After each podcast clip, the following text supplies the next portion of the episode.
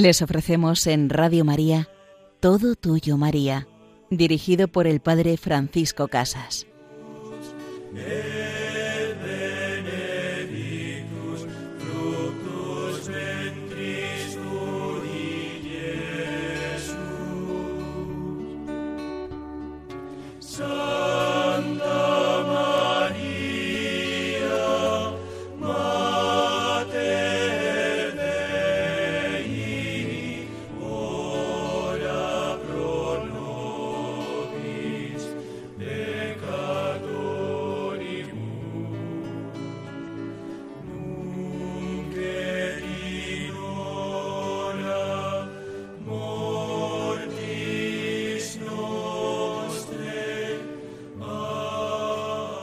Y tú, querida Madre, muéstranos siempre el amor de Jesús, y tú, querida Madre, muéstranos el camino del cielo. Nos encontramos en este programa donde profundizaremos en este día en la letanía lauretana María Estrella de la Mañana. María es la estrella que nos anuncia al Salvador, es la estrella que nos guía al cielo, es la estrella que llevó también a los reyes, a los sabios de Oriente hasta Belén. Por tanto, en la segunda parte de nuestro programa entraremos en la vida, entraremos un poco en los datos que nos hablan de estos sabios de Oriente que llegan a postrarse, guiados por una estrella, ante el Rey de las naciones y de los pueblos, ante el niño nacido en Belén. Pues comenzamos nuestro programa con esta letanía, Estrella de la Mañana. La Iglesia va recogiendo en las letanías las más preciadas flores del pensamiento, de la naturaleza y del simbolismo para coronar a la Santísima Virgen, su Madre y Reina. Le muestra su amor, combinando figuras y símbolos que expresan dignidad, elevación, fuerza, esplendor, hermosura singular, todo apropiado a la dulce Reina del cielo. Toda aspiración del alma, todo sentimiento, todo afecto del corazón encuentra su eco en las letanías. En esta invocación, la Iglesia toma por símbolo la estrella. María no es una estrella común, es la estrella de la mañana, el astro más brillante del cielo, después del sol. Es llamada así por varios astrónomos. También en esto es figura expresiva y noble de María, que por su excelsa dignidad de Madre de Dios es el astro más brillante del cielo, después del divino Sol de justicia Jesucristo. La estrella de la mañana anuncia el fin de la noche y la luz de la aurora, el principio del día. De la misma manera, la Virgen María anunció al nacer el fin de la noche y de las tinieblas en la que los hombres de tantos siglos yacían sepultados. Ella es la bellísima aurora que anuncia un, un día todavía más hermoso en que el sol divino, Jesucristo, ha de iluminar al mundo, disipando la ignorancia y el error, y con aquel calor sobrenatural del fuego que trajo sobre la tierra, encender el corazón de los hombres y hacer germinar y crecer virtudes fecundas en frutos y en la más eminente santidad. María precedió al Sol divino y le preparó en sí misma la morada, y ella fue, como astro menor, fiel seguidora de su divino Hijo, que es el sol y centro de gravitación del mundo de las almas. Lo siguió personalmente en Egipto, en Jerusalén, en Judea, en el Calvario, lo siguió en la pasión y en los dolores de la cruz, lo siguió y lo sigue en el triunfo y en la gloria, en el amor a Dios y en la oblación que de él hizo por nosotros al Padre Eterno. Nosotros debemos seguir al Señor, imitándole en cuanto nos es posible. María Santísima nos ofrece en sí misma el más perfecto modelo. La imitación de Jesucristo no es un sencillo consejo sugerido a las almas más generosas. Imitar al Divino Salvador es un deber, un precepto para todos. Si nos gloriamos del nombre de cristianos, debemos por consiguiente ser seguidores e imitadores de Jesucristo.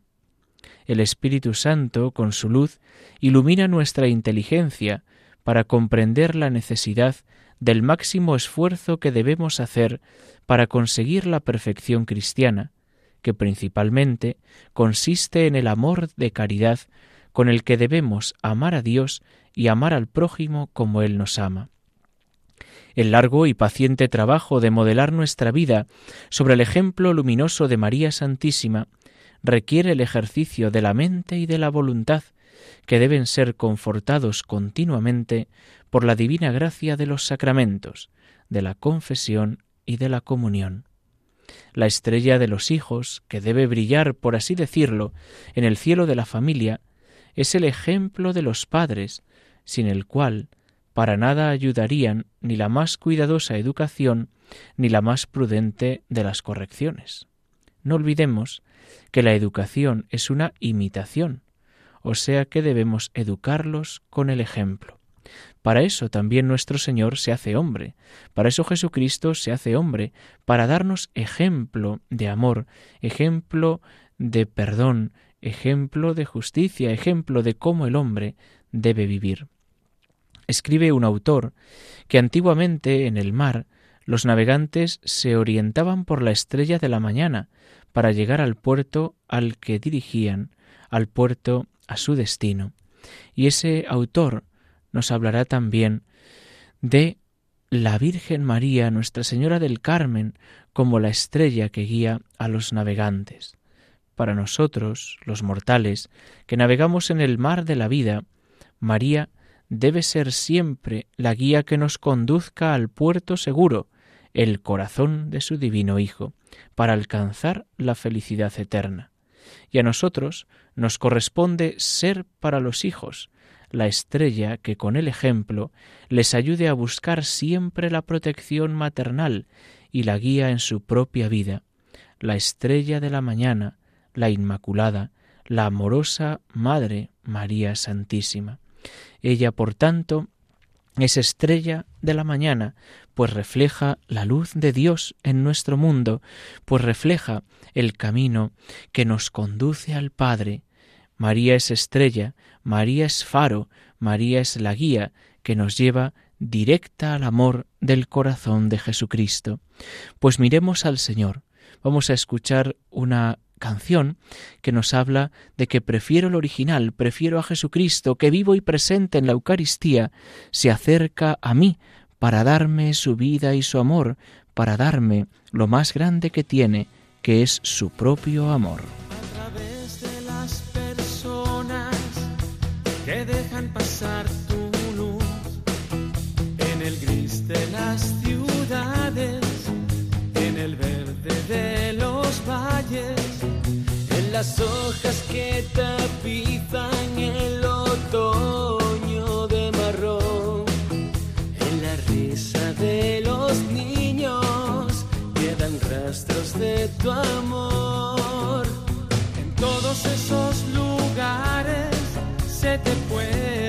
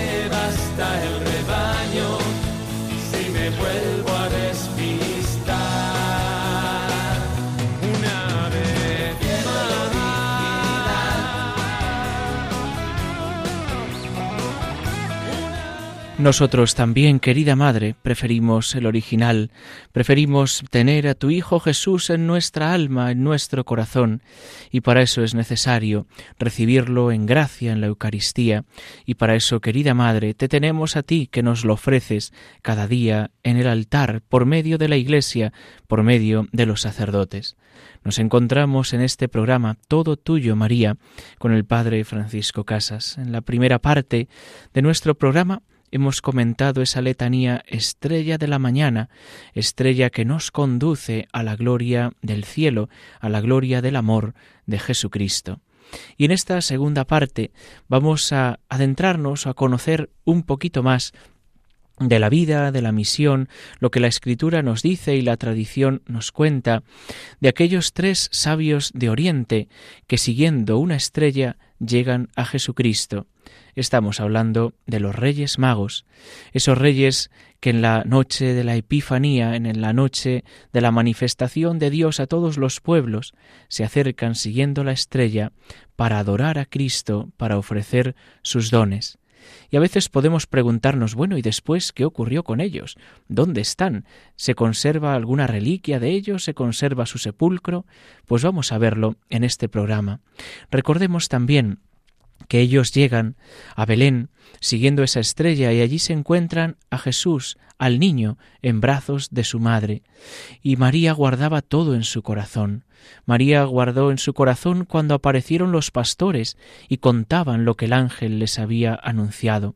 Y María guardaba en el corazón cuando aparecen estos sabios y ofrecen sus dones, hablando de quién es el que está en sus brazos. María lo sabía muy bien, pero comienza a darse cuenta de que el mundo entero desde los confines de la tierra, también van reconociendo a su Hijo como Dios y Señor, y María guardaba todo en su corazón, para que cuando lleguen los momentos de la pasión y la cruz, también pueda mantener esa fe y esa esperanza de decir el ángel me lo había prometido, el ángel de parte de Dios me lo había anunciado, será grande, será hijo del Altísimo. Y en el momento de la cruz María tendrá que recordar aquellas palabras del ángel, pues aparentemente su hijo estaba perdido, su hijo estaba muriendo, estaba entregando la vida, pero ahí se manifestaba la gloria de Dios, ahí se manifestaría la victoria del bien de Dios sobre el pecado y la muerte. Pues vamos a ver estos sabios cómo llegan. En el Evangelio de San Mateo se nos narra la historia cuando los magos vienen de Oriente, guiados por una estrella, la cual los condujo hasta Belén. Antes de llegar, visitaron al rey Herodes el Grande en la ciudad de Jerusalén, a quien interrogaron por el nacimiento del rey de los judíos. El monarca, después de consultar a los escribas versados en la Biblia, les aseguró que el niño debía nacer en la pequeña ciudad de Belén, como establecía la profecía de Miqueas. Agregó, astutamente, que de regreso hablaran con él para darle noticia del sitio exacto donde se encontraba dicho niño, y así poder ir él también a adorarle. En realidad, según el relato bíblico, su intención era darle muerte porque si venían desde tan lejos siguiendo una estrella, alguien importante debía ser. Y él temía por su puesto, él temía por su cargo, y entonces decidirá darle muerte, y será el famoso momento de la matanza de los inocentes, cuando Herodes el Grande decrete matar a los niños menores de tres años, para asegurarse de que ese Mesías prometido y esperado, de que ese Salvador del pueblo, que él pensaba como muchos también al conocer a Jesús sería un liberador al modo humano, tendría que morir para asegurar su puesto.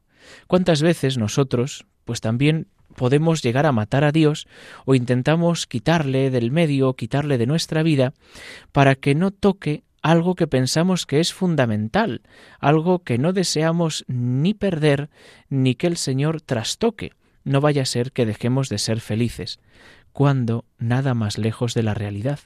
La única felicidad del hombre está en conocer, amar y seguir a Dios. Pues así los sabios de Oriente, estos magos, llegan hasta la ciudad de Belén.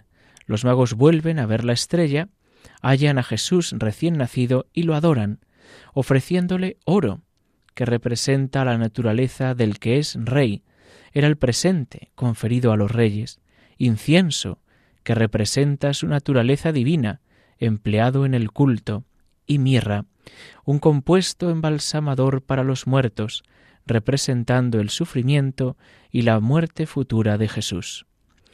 Parece ser que por este hecho de traer tres dones, se dio por sentado que eran tres los personajes que los traían, aunque también, en algún momento, las distintas tradiciones han señalado que eran cuatro, siete y hasta doce magos, como los las doce tribus de Israel y como más adelante serían los doce apóstoles, la nueva iglesia, el pueblo de la salvación. Como antecedente, Seleuco I, Nicátor, ofreció oro, incienso y mirra a Apolo en su santuario de Dídima en el 288 antes de Cristo. Al regreso, advertidos los magos por un sueño de las intenciones del rey, no volvieron a Jerusalén. Herodes entonces ordenó dar muerte a todos los niños menores de tres años que residían en Belén. Es el episodio, como decía antes, de la matanza de los inocentes. Tendrá que ser un nuevo mensaje celestial el que advierta a José de la amenaza, y éste, llevando a María y a Jesús, huya a Egipto. La primera vez que surge el nombre con que hoy conocemos a los Reyes Magos es en la iglesia de San Apolinar Nuovo, en Rávena, Italia. El friso de la imagen está decorado con mosaicos de mediados del siglo VI, que representan la procesión de las vírgenes. Esta procesión está conducida por tres personajes vestidos a la moda persa, tocados con un gorro frigio, y su actitud es la de ir a ofrecer lo que llevan en las manos a la Virgen, que está sentada en un trono y tiene al niño en la rodilla izquierda. Encima de sus cabezas se pueden leer tres nombres de derecha a izquierda Gaspar, Melchior, Baltasar. Poco a poco, la tradición ha ido añadiendo otros detalles a modo de simbología. Se les ha hecho representantes de las tres razas conocidas en la antigüedad, representantes de las tres edades de los hombres y representantes de los tres continentes, Asia, África y Europa. La llegada de los Reyes Magos es un tema tratado también en los Evangelios apócrifos.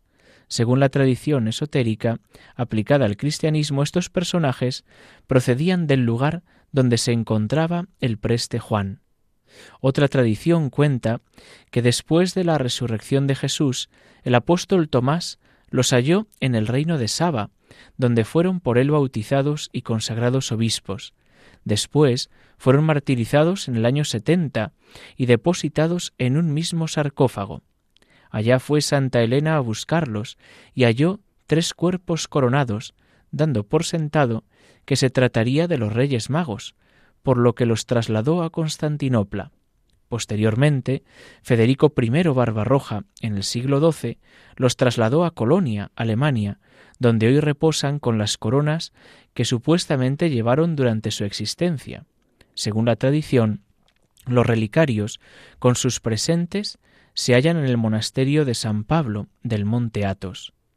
Miles de peregrinos empezaron a llegar a Colonia, lo que propició que en 1248 se iniciara la construcción de la Catedral de Colonia, que llevaría más de 600 años terminarla. Hoy día es uno de los monumentos góticos más impresionantes de Europa. Colonia se ha convertido, junto con Roma y Santiago de Compostela, en uno de los grandes centros de peregrinación. Igualmente, existe la tradición de, otro, de un cuarto rey mago, de otros que también llegaron hasta Belén, de otros que se dieron la vuelta, pero nuestra tradición, la tradición cristiana, que ha llegado hasta nosotros, la que podemos descubrir en la tradición apostólica, es la de estos tres sabios, de estos tres magos, que ponen sus dones, reconociendo quién es el que acaba de nacer. Oro, incienso y mirra, oro al que es rey, incienso al que es Dios, mirra al que es verdadero hombre pues que también nosotros pongamos nuestras vidas a los pies del Señor, que no nos quedemos solo en un conocimiento intelectual de Jesucristo, sino que conociéndole le amemos, conociéndole le adoremos.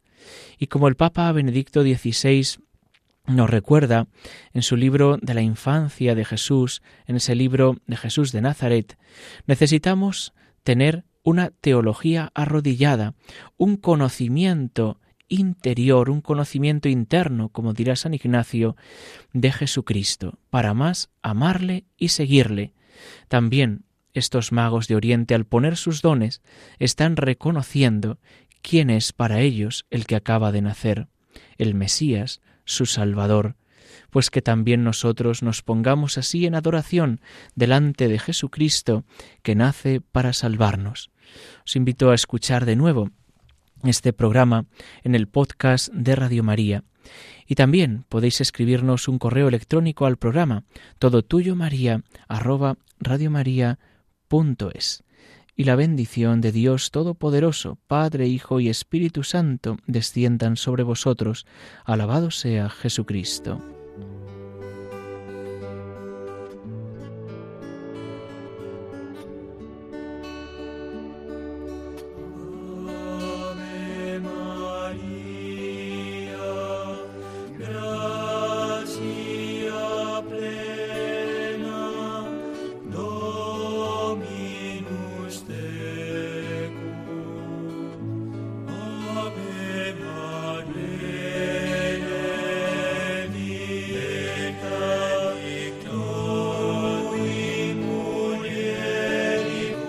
Han escuchado Todo Tuyo María con el Padre Francisco Casas.